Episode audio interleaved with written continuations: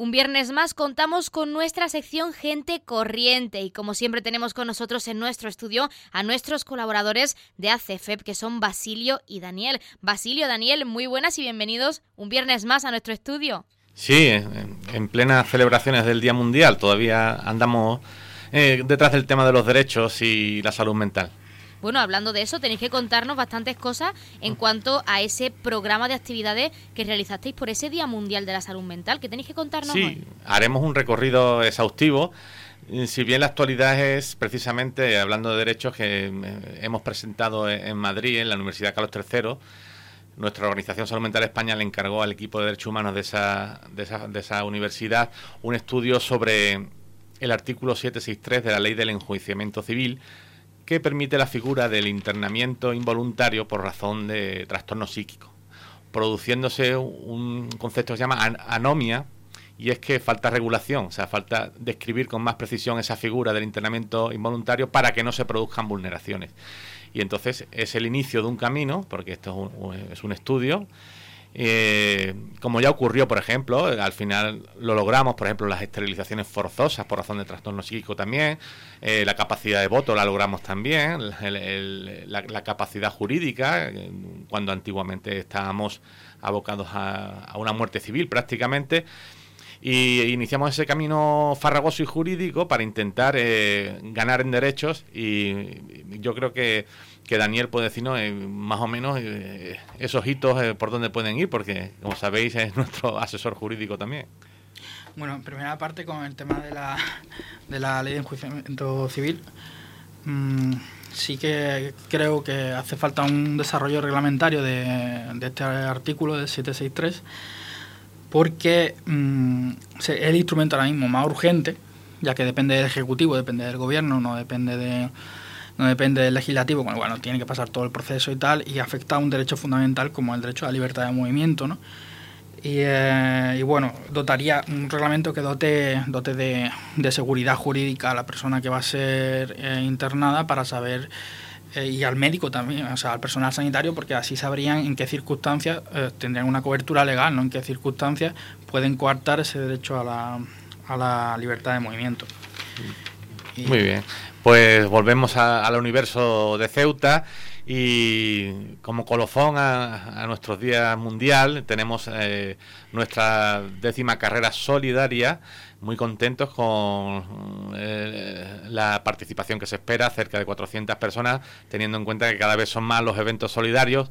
Agradecemos a la sociedad Ceutí que siga confiando en nuestra causa y, y, que seguramente nuestros programas se verán muy beneficiados por ese aporte. Esperemos que sea una, una jornada de júbilo y de participación popular. Y ya sabéis que yo soy muy, muy fan del deporte como actividad eh, positiva para la salud mental y allí estaremos pues eh, compartiendo la, jornada con, con, la sociedad Ceutí.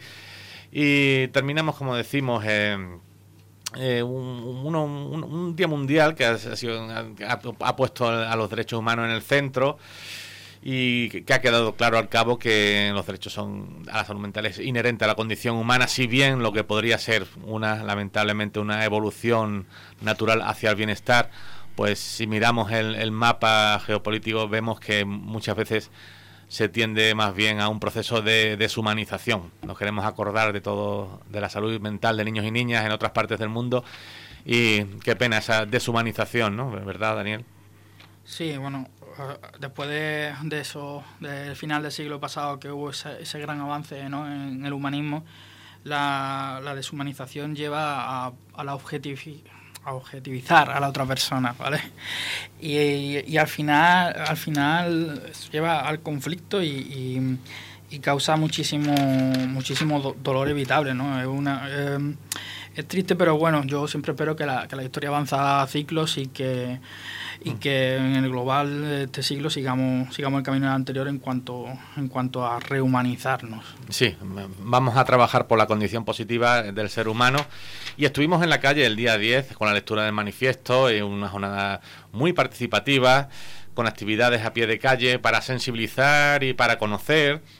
Eh, agradecemos a, a todas las personas relevantes que aparecieron por allí, el delegado del gobierno, eh, nuestra consejera de Sanidad y Servicios Sociales, eh, representantes de partidos políticos que pudieron además participar en nuestra, nuestra actividad de sensibilización y había un juego muy importante. ¿Por qué importante? Porque se trataba de conocimiento, mentalizados, como excusa para avanzar en, la toma de conciencia. El conocimiento es una condición positiva para la salud mental, ¿verdad, Daniel? Eh, sí, el conocimiento creo que es una herramienta de, a nivel social en varios, en varios frentes, ¿no?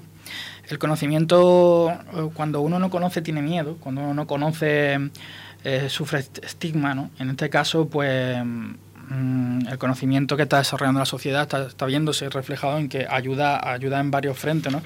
Ayuda a la persona que tiene un problema de salud mental a saber eh, diferenciar un estado concreto de salud mental con su propio yo, ayuda a la sociedad a, desestigmatizar a, los colectivos y ayuda también al empoderamiento, ¿no? porque hace una reflexión que, que si, si, yo sé que los demás saben sobre, sobre, sobre cómo funciona mi cerebro, como pasa con las neurodivergencias, por ejemplo, pues cuando yo tenga un mal día, esa gente también sabe que, que, no somos tan cíclicos, o sea, que somos más cíclicos que a lo mejor una persona eh, sin problema de salud mental o algo así. ¿no? Eh, eh, y claro, esa seguridad de que él comprende mi problema y yo comprendo mi problema, me lleva a no tener un problema, que hablaremos luego, por ejemplo, la autoexigencia, decir, y el sentirse, el sentirse, mm, o sea, aceptar el hecho de que, bueno, pues por ejemplo, en ese ejemplo muy concreto, hoy tengo un mal día, pero el de enfrente lo sabe y sabe que los otros cuatro días rindo. Perfectamente. Y preparamos una cuidadosa escenografía con tres con tres eh, escenas, digamos, como que representaban las etapas vitales de, la maternidad, de la adolescencia y juventud, esa, etapa de cambios, y también nos acordamos de la tercera edad, donde también se dan otras circunstancias vitales, y a través de un audio, eh, pues explicábamos a, a los asistentes lo importante que es en cada etapa eh, hacer cuidado de la salud mental para llegar al final de nuestro periodo vital con pleno disfrute del, bienestar que es a lo que aspiramos.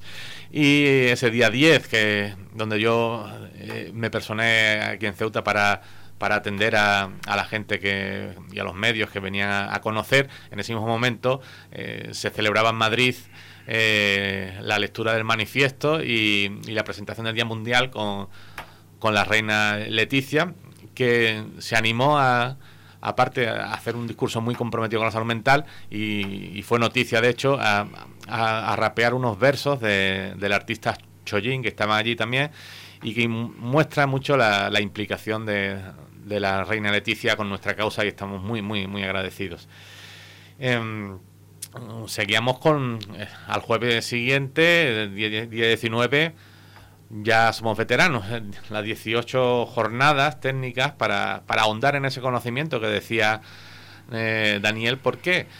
Pues porque cuanto más conocimiento tengamos, menos espacio habrá para las dudas. Eh, yo creo que, bueno, de momento eh, hemos terminado la, la, primera fase del programa. Yo creo que podemos introducirnos en el podcast, que por esas magias de, de, la radio y de la tecnología, pues ahora tenemos un espacio más, más distendido para ahondar en esas jornadas técnicas. Así que saludamos a los que nos han escuchado en directo y os invitamos a, pinchar en nuestro podcast para conocer el contenido de esas jornadas. Pues continuamos con nuestro podcast. Estábamos hablando de esas jornadas que recelebrasteis por ese Día Mundial de la Salud Mental, Basilio, que nos estabas contando. Vamos a profundizar en el contenido de ese evento tan importante. Bueno, de, hecho inició el evento con una pequeña sorpresa, una performance a cargo de eh, dos de nuestras trabajadoras, porque es que resulta también que ese lunes cumplimos 30 años. 30 años y un recuerdo para las familias pioneras, entre ellos, por ejemplo, mi madre, mi padre, cuando hace, mm, en el 93, eh, empezaron a reunirse y se empezó a hablar de salud mental en Ceuta. Si, todavía hoy hay silencio y hay y hay vacío con, con relación a, la salud mental, imaginaos hace 30 años. Pero gracias a ese empuje, pues se ha ido evolucionando, eh, se ha ido conociendo la realidad y las personas que tenemos ese problema tenemos una proyección eh, mucho, mucho más positiva. Entonces, pues eso, em, prácticamente empezaron en una, en, una, en una habitación de una casa compartiendo experiencias y actualmente, pues, Salud Mental Ceuta, pues, tiene 12 programas en acción que ayuda al estándar de salud mental de toda la población. Entonces, pero todo tiene un principio y había que acordarse de ellos. En esa performance se hablaba de la necesidad de quitarnos esa etiqueta que muchas veces los pacientes de la unidad de salud mental tenemos y fue el inicio de, de las tres ponencias. Eh, conocimos a, a Olga Parres Azcoitia, una tenista profesional que conocemos todos y todas que seguimos el deporte de, la ciudad a través de todos los campeonatos en que ha participado. Me parece que han sido 10 años de trayectoria profesional, incluso fue finalista de, dobles, me parece. Y claro, pero claro, ella tiene también un plan B, y el plan B y es que también ha estudiado psicología, que son dos profesiones muy parejas, porque hoy día casi todos los deportes de cierto nivel tienen su apoyo psicológico. ¿Por qué? Pues porque ella nos contaba el, la autoexigencia constante de ser perfecto, de, competir, de aguantar la presión. Y, fue ahí donde nos contó su trayectoria y, efectivamente no, no se puede ser perfecto siempre. Y dejó, dejó un, un mensaje yo creo que muy positivo, que es que el fracaso no está en no ganar, sino el fracaso, el fracaso está en no intentarlo. Y aunque fracasemos, si lo intentamos y lo intentamos, puede, puede, puede, podemos un día llegar a, levantar los brazos y, ese triunfo. La, autoexigencia y salud mental realmente son dos conceptos que hay que, que entran en conflicto y hay, hay, que analizar en profundidad. Y yo creo que Daniel tiene, tiene una reflexión. Sí, no, la autoexigencia, la autoexigencia. Mm, yo la trasladaba, bueno, puede ser de varios tipos, ¿no? La autoexigencia puede ser por un factor interno, en este caso que comentaba, muy competitivo a nivel físico, ¿no? De deporte, que lleva una, una consecuencia psicológica, pero también puede ser por factores externos, como puede ser la presión social, ¿no? El hecho de querer agradar a los demás, de querer, que, eso estaría en relación incluso con algún punto que podemos comentar luego del tema de redes sociales, es decir, de, que queremos ser frente a los demás. O sea, cómo nos proyectamos, pero cómo nos proyectan, ¿no? Y ahí lo traslado a la salud mental. Y lo traslado a la salud mental porque mm, eh, lo comparaba con la experiencia de... Lo, trasladaba, lo deducía de la experiencia del feminismo en cuanto a, cuanto a que a las mujeres históricamente, afortunadamente la brecha se está cerrando, ¿no? Pero se les, para llegar al mismo sitio se les exige un esfuerzo mayor, ¿no? Creo que trasladado a la salud mental también existe ahora mismo ese, ese factor, ¿no? En cuanto, por ejemplo, a la integración laboral. De forma que, que la persona con, problemas de salud mental muchas veces se ve a nivel laboral, a nivel social, con esa necesidad que, que apuntaba aquí de, ser normal, de ser normal sin que nadie haya definido qué es la norma todavía. Y claro, eh, me lleva a distintos puntos, ¿no? Eh, uno de ellos es eh, que que a igual, a igual capacidad siempre van a escoger a una persona em, laboralmente que no tenga un problema de salud mental. Con lo cual eso nos lleva a, que muchas veces nuestro problema de salud mental hay un ciclo, no sé si, no sé si Basilio, un momento de una, un pequeño diálogo que podemos tener aquí, ha, visto que hay gente que, que, eh, que está al límite de esa capacidad y va entrando y saliendo mucho del mundo laboral con problemas de salud mental por eso, ¿no? Porque entran en ese círculo de, de quiero, quiero, quiero integrarme, quiero tener una vida tal, y se enfrentan de repente a la, a la autoexigencia, producto también de, del estigma social, y acaban deteriorando su salud mental para volver a entrar en, en, para, salir de nuevo de, de, la vida laboral, por ejemplo, en uno de los sectores. Sí, eh, bueno, sí, es lo que hablamos de, de la barrera invisible, porque claro, una adaptación física es evidente, pero una adaptación psicosocial eh, es más compleja. Yo, yo, yo, creo que tiene que ver también con, una adaptación en los tiempos de respuesta, ¿no? en, la forma de cómo, cómo, nos comunicamos. Y también exige, de la otra parte, exige una autoexigencia, existe un, un esfuerzo, pero a la otra parte tiene que haber una oportunidad. A tal efecto, hace cuatro años sacamos en Salud Mental España la, campaña eh, Trabajar sin máscaras, emplear sin barreras. Es decir, tiene que haber una fuerza que se, que se encuentre, que es el, ánimo y el espíritu de superación, pero con la oportunidad por la otra parte de la sociedad. Y, y que hay que fijarse en que no se trata de, ver cuáles son tus limitaciones, sino ver hasta dónde puedes llegar. Hasta que no tengamos esa, esa mirada va a ser muy, muy complicado y como sabemos prácticamente el 85% de las personas con un trastorno mental grave no tiene un proyecto de vida basado en, en, la actividad profesional y eso es una cosa que, que hay que cambiar desde luego. Y nos metíamos en, en la segunda mesa de, las jornadas con una mesa redonda eh, muy dinámica, donde reproducimos también las tres etapas de, la vida, con una matrona que era Lucía García López, eh, Lucía nos decía que durante la, etapa de maternidad se producen unos cambios psicológicos que hay que atender y que eh, lamentablemente en España está muy incipiente esa atención perinatal que se llama y precisamente desde nuestra organización estamos impulsando una plataforma para empezar a intervenir en esas edades porque allí está la clave de muchos desajustes en el futuro, tanto para la madre como incluso para el pequeño o la pequeña.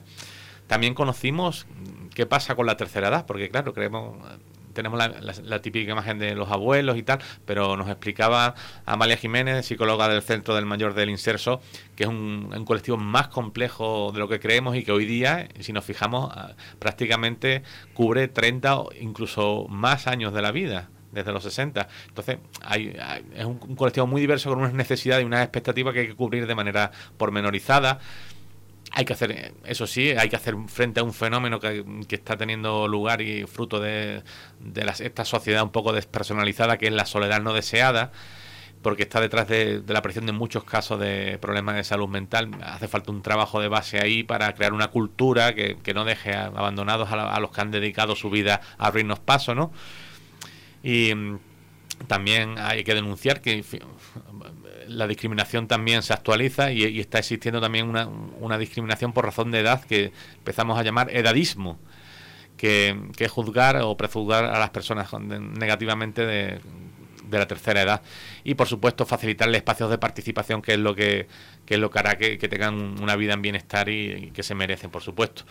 Y luego Rocío Salcedo López eh, que actualmente es orientadora educativa pues nos contó que ya se están eh, empezando a tener estrategias en, los colegios para abordar esa educación emocional. La educación emocional era una demanda nuestra de hace ya varios años que, va tomando cuerpo porque, porque es una necesidad eh, de la sociedad que los pequeños empiecen a, tener valores fuertes y, sean fuertes también para, para soportar eh, posibles episodios de frustración. Y ahí enlazábamos con la tercera ponencia que era el impacto en las redes, de las redes sociales en la salud mental de los más jóvenes. Y aquí teníamos varios claves, pero a mí yo a mí me, veo veo que algo hay, hay que intervenir de manera urgente porque nada menos que se está empezando a detectar que hay una, una pérdida en la capacidad de atención e incluso un deterioro de la expresión oral. Y claro, si tenemos en cuenta que, que nuestra reflexión o nuestra razón en realidad es una expresión oral, porque si nosotros pensamos es porque tenemos capacidad de, articular frases eh, en, nuestra mente. Claro, si, no somos capaces de articular frases, pues la salud mental va, a ir eh, en picado. Y yo creo que es clave eh, abordar esa nueva era de las redes sociales para que tengan un impacto positivo, ¿verdad, Daniel? Hay que abordarla y, realmente no tengo claro si, si, se sabe todavía las consecuencias a largo plazo que tendrá esto, ¿no? Porque no solo en las redes sociales, eh, eh, las redes sociales por lo que hablábamos del ciberbullying, em, de esa, esa, incluso en politología se habla de la democracia de la atención, pues el otro lado aquí a la pandemia de la atención, ¿no?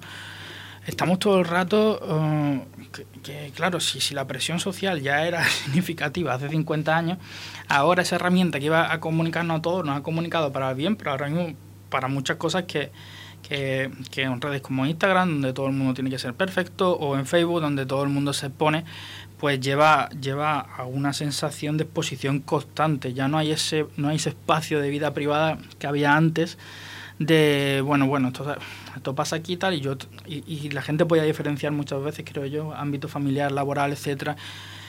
Claro, eso, eso, eso, junto a eso ya una reflexión filosófica, junto a una moral desactualizada en ese sentido, pues lleva a que la gente eh, viva en, situaciones de, de, ansiedad constante que se ven en casos de ciberbullying, pero también se ven en casos de depresión porque, porque, porque claro, proyectamos una imagen al exterior que a, través de las redes que a veces no son las que son. Y volviendo al tema del móvil, ya, ya lo veo de mi propia experiencia, de, de cómo cuando estos meses que, que, bueno, estos meses que he tenido espacio de desconexión del móvil totalmente, cómo mi salud mental mejoraba. Y hablo del móvil en concreto porque, porque igual que eso, es un acceso inmediato a, a, todo, ¿no? Estás todo el rato... No, conectado con todo, pero pero, pero claro, eh, es una... A ver si incluso hay una circunstancia neurológica de, de buscar el, placer inmediato y no poder dejar de, ver vídeos, de ver la pantalla y eso puede tener, puede ocasionar eh, una dificultad para desarrollar una, una vida diaria ordinaria. Claro, si es que afecta a la dopamina, por ejemplo, es como afectaba a las máquinas tragaperras, es decir, porque hay un impulso constante de, de, de, de una en Facebook se vio al principio con los me gusta, eh, claro, ya cada vez necesitamos más, antes eran mil, ahora dos mil, luego tres mil.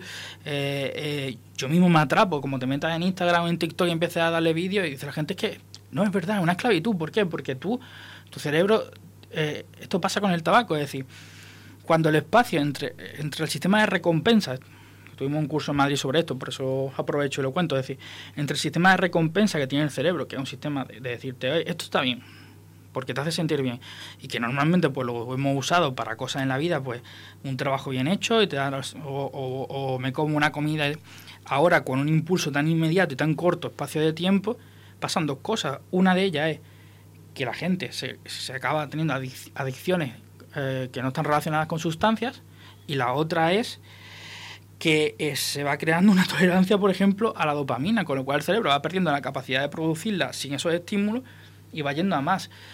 Eso ya, si te metes en ese mundo, es impresionante, porque eso afecta también a la recaptación de la serotonina, lo que causa, eh, o sea, de la ansiedad, se pasa a la depresión. Y, tenemos que un escenario de hiperconectividad, pero que trae, que tiene detrás eh, una crisis en la comunicación humana. Se vuelve muy, muy superficial la comunicación y yo creo que, lo que de lo que se trata es de fortalecer canales de comunicación y de confianza para que la, la juventud empiece, empieza otra vez a tener la, costumbre de expresar sus sentimientos porque al compartir los sentimientos es donde nacerán eh, mejores formas de entender la vida. Y, creo que, Basilio, un, inciso. Creo que antes de que se me olvide, pongo disperso, eso el otro día estuve, estuve pensando, es decir, igual que se habla de que hay una teatralización de la política, por ejemplo, en el Congreso, creo que al final, esto lo explicaba Durkheim en su momento, eh, estamos, ese hecho nos hace sentir todo el rato que estamos en un teatro, ¿no? Con los focos, con el público, con lo cual estamos actuando. Y cuando tú actúas, eres más dramático, eres más... Claro, si eso son excepciones, yo voy al teatro y lo hago, voy a mi trabajo y lo hago, vale, pero cuando tú estás todo el día haciéndolo, llega un momento en que ¿qué es la realidad? ¿La teatralización que sufro o, o, mi intimidad personal? Y eso lleva a otra cosa, que lo relaciono. ¿Eso en qué acaba? Deshumanizamos. Pues eh, sí, eh, una, una, explicación lleva a la otra y bueno, pues con estas reflexiones vamos a dar final eh, a todo este carrusel de, actividades que hemos tenido con, con los derechos humanos como, como centro y con, una reflexión de Daniel sobre dónde están los principales peligros para la vulneración de derechos. En este momento en España yo veo, soy muy pesado con el libre desarrollo de la personalidad eh, relacionado con la coacción, ¿no? involuntaria, pues la libertad de movimiento y, luego la salud. Y, y, me sigue preocupando mucho el libre desarrollo de la personalidad, porque yo ponía el ejemplo de, una persona con una discapacidad física, ahora mismo, con las herramientas que hay, y, tengo una reflexión, es decir, em, no tiene un impacto tan transversal en el desarrollo de la personalidad porque no afecta a la psique de la persona, a la psicología de la persona. Que al final el cerebro eh, el, chip que nos mueve a todos, ¿no? Sin embargo, cuando hablamos de salud mental, un problema de salud mental es central. Central. Y si tú, el desarrollo de la personalidad significa que yo quiero ser como soy y quiero expresarme así al mundo, ¿no? A la sociedad. Quiero ser abogado, quiero ser profesor, quiero tener una pareja, quiero. Y, quiero. momento que tenían el derecho a la salud mental o que no se, no se cuida ese derecho a la salud mental, este derecho está totalmente sesgado de base. Porque si no tengo una capacidad química, psicológica, terapéutica o comunitaria de tener una salud mental óptima, ¿cómo, cómo voy a poder desarrollar lo que mi, proyecto de vida? Pues en Salud Mental Ceuta seguiremos eh, buscando horizontes y sabrán de ello eh, como oyentes nuestros que son. Así que muy agradecidos por la atención y, a Onda Cero, eh, por supuesto, por este espacio. Pues nosotros nos quedamos con esas reflexiones tan interesantes, la deshumanización, cómo las redes sociales pues pueden llegar a afectarnos, que ya lo hacen y por desgracia estamos en una era cada vez más globalizada y tiene su punto positivo, pero también su punto negativo. Y hasta aquí nuestro podcast de nuestra sección Gente Corriente y como tú mismo has dicho, Basilio, con estas reflexiones nos quedamos y hasta el próximo mes que podamos profundizar aún más en la importancia de la salud mental como derecho universal. Muchísimas gracias. Un saludo. Un saludo.